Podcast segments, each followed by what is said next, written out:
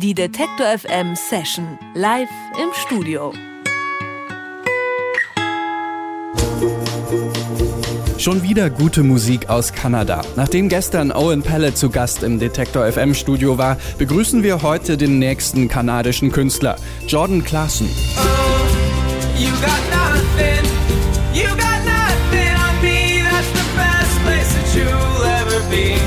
Sein Debütalbum heißt Repentance, zu Deutsch Reue. Ein klassisches Coming-of-Age-Album. Es geht um das Erwachsenwerden, um die Ängste und Hoffnungen eines Mitzwanzigers, verpackt in zuckersüßen Folkpop.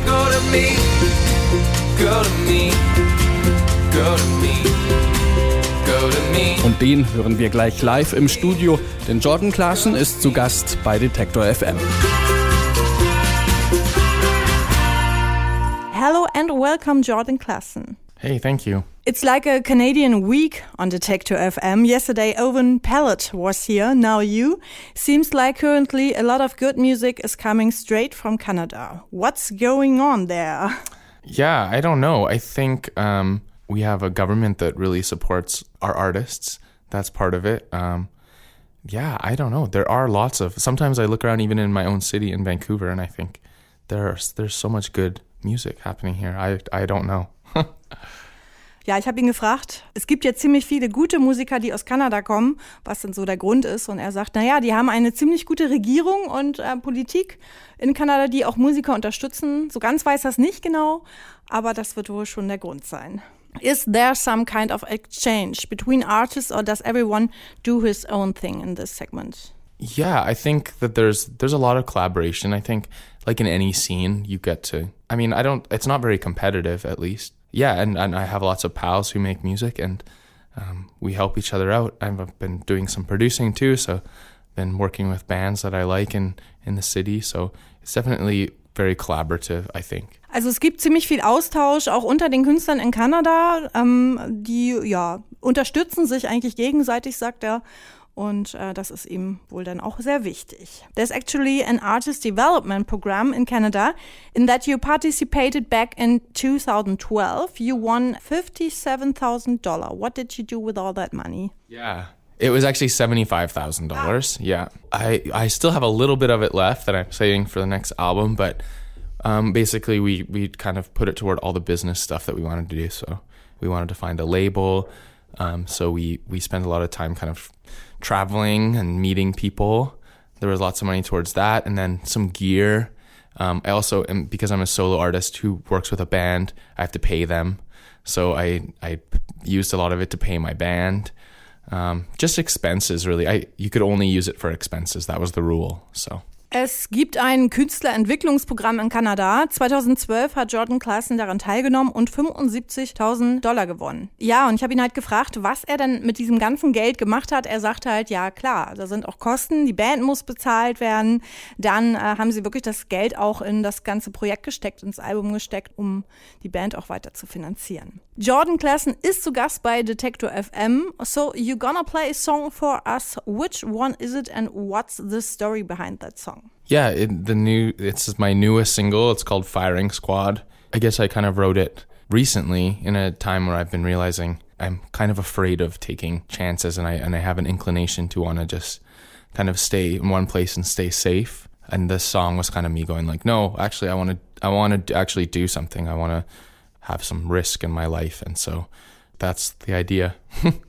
Den Song, den wir jetzt hören, der heißt Fire and Squad und ähm, der Song handelt so ein bisschen von mutig sein. Also er sagt, er ist auch eher so ein ängstlicher Mensch manchmal und ähm, genau darum geht's eigentlich auch in dem Song. Und äh, genau, und diesen Song hören wir jetzt hier bei uns auf Detector FM. I was in another crowd In a sea of faces Doubting that you'd pick me out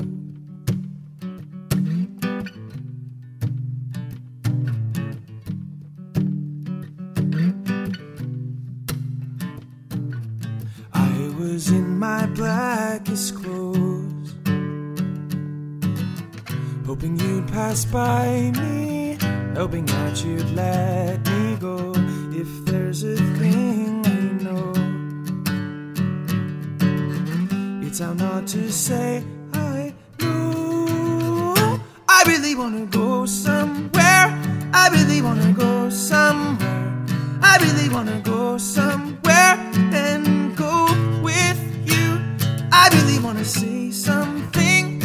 really wanna say something. I really wanna say something and say it's true.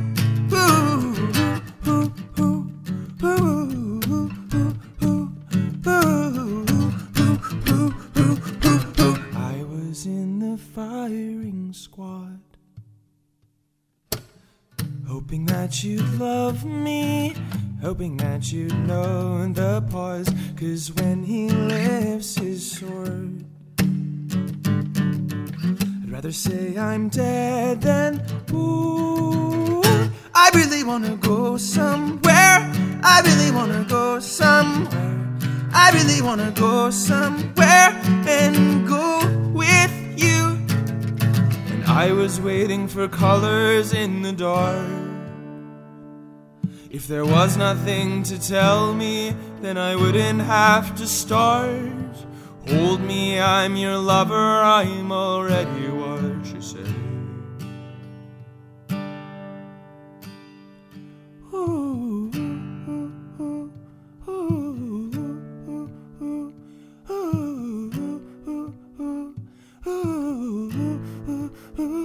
I really wanna go somewhere. I really wanna go somewhere. I really wanna go somewhere and go with you. I really wanna say something. I really wanna say something. I really wanna say something and say it's true.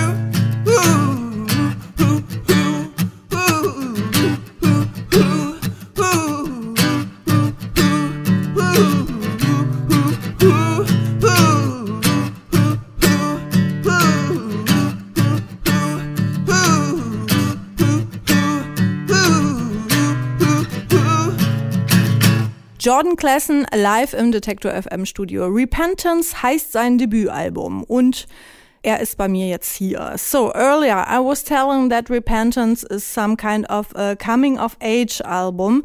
Give us a little insight about your idea behind the songs.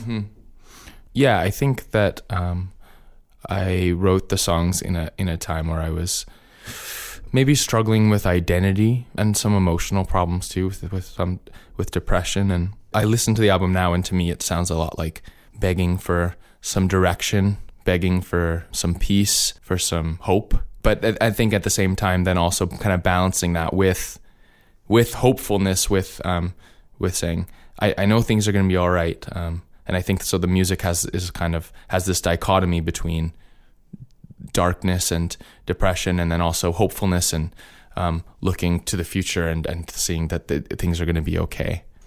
Vorhin habe ich ja schon erzählt, dass Repentance, also das Album von äh, Jordan Clarkson, ein Coming-of-Age-Album ist und habe ihn halt gefragt, was dann die Idee so hinter den Songs ist, also wie die Songs entstanden sind. Er sagt selber, er war selber in einer Phase, als er das Album geschrieben hat, wo er auch ein bisschen depressiv war, ein bisschen traurig war, viele Sachen verarbeiten musste und das Ganze hat irgendwo auch ein, eine dunkle Seite, die gezeigt wird, aber auch was Positives, was Hoffnungsvolles, was Helles.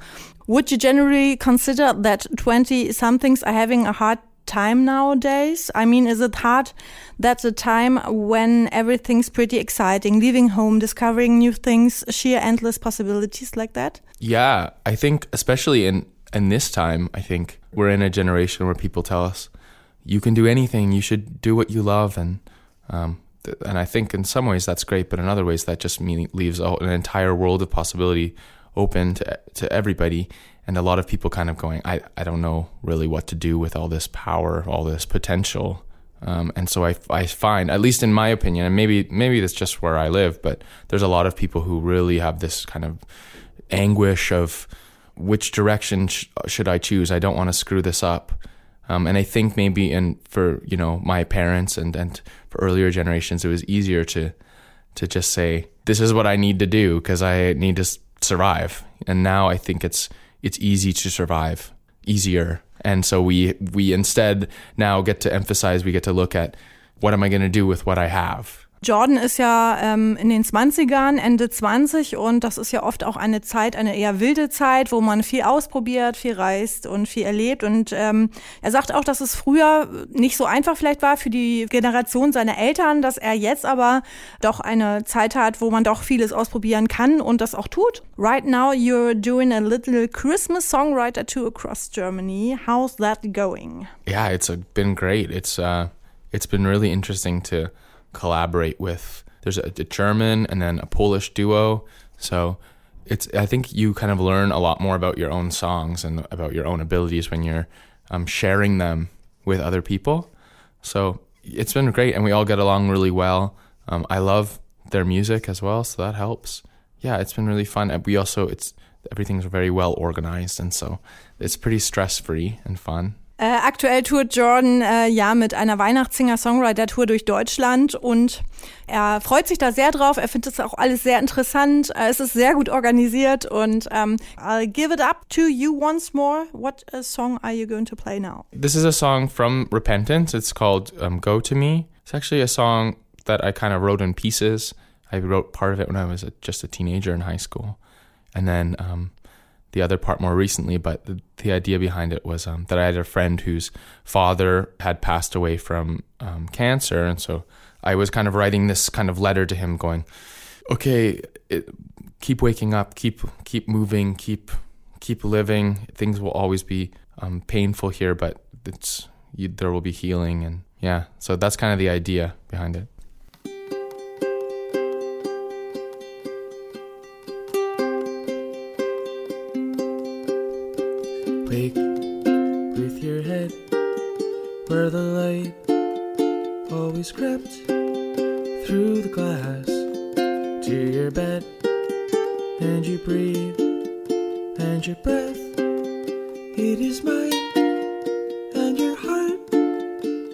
It stops, when it starts, when it's fast,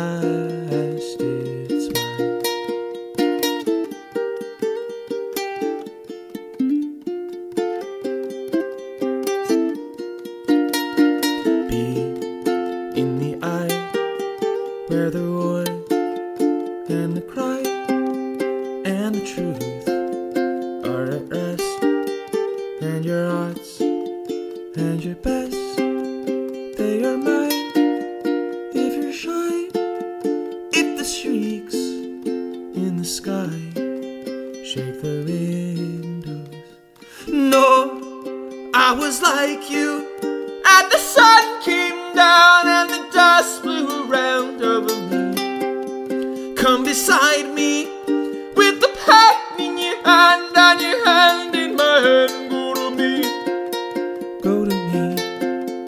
Go to me.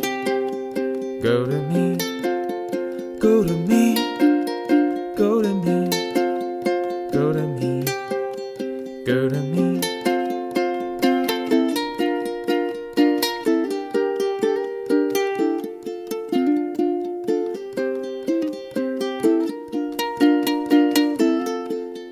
Let me give, let me talk, let me live in your pillow. Kill your fear, whisper words in your ear. That your kites in a box, that your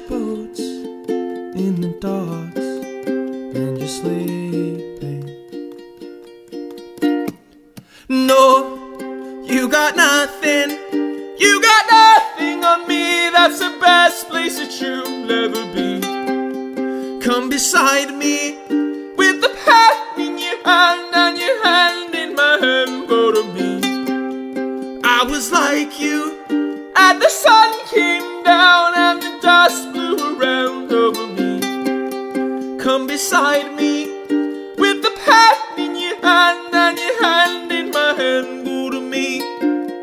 Go to me. Go to me.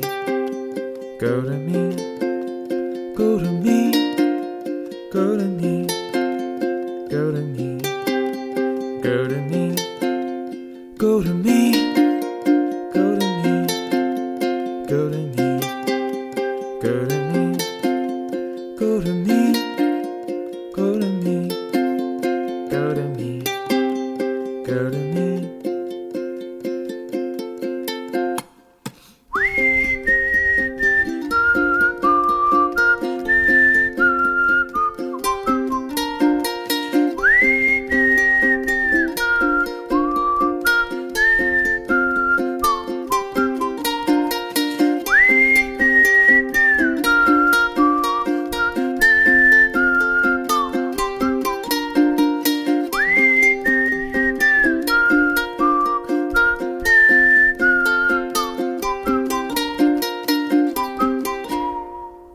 Live-Musik im Studio von Jordan Klaassen. Heute kann man ihn live sehen in der Wärmehalle Süd in Leipzig.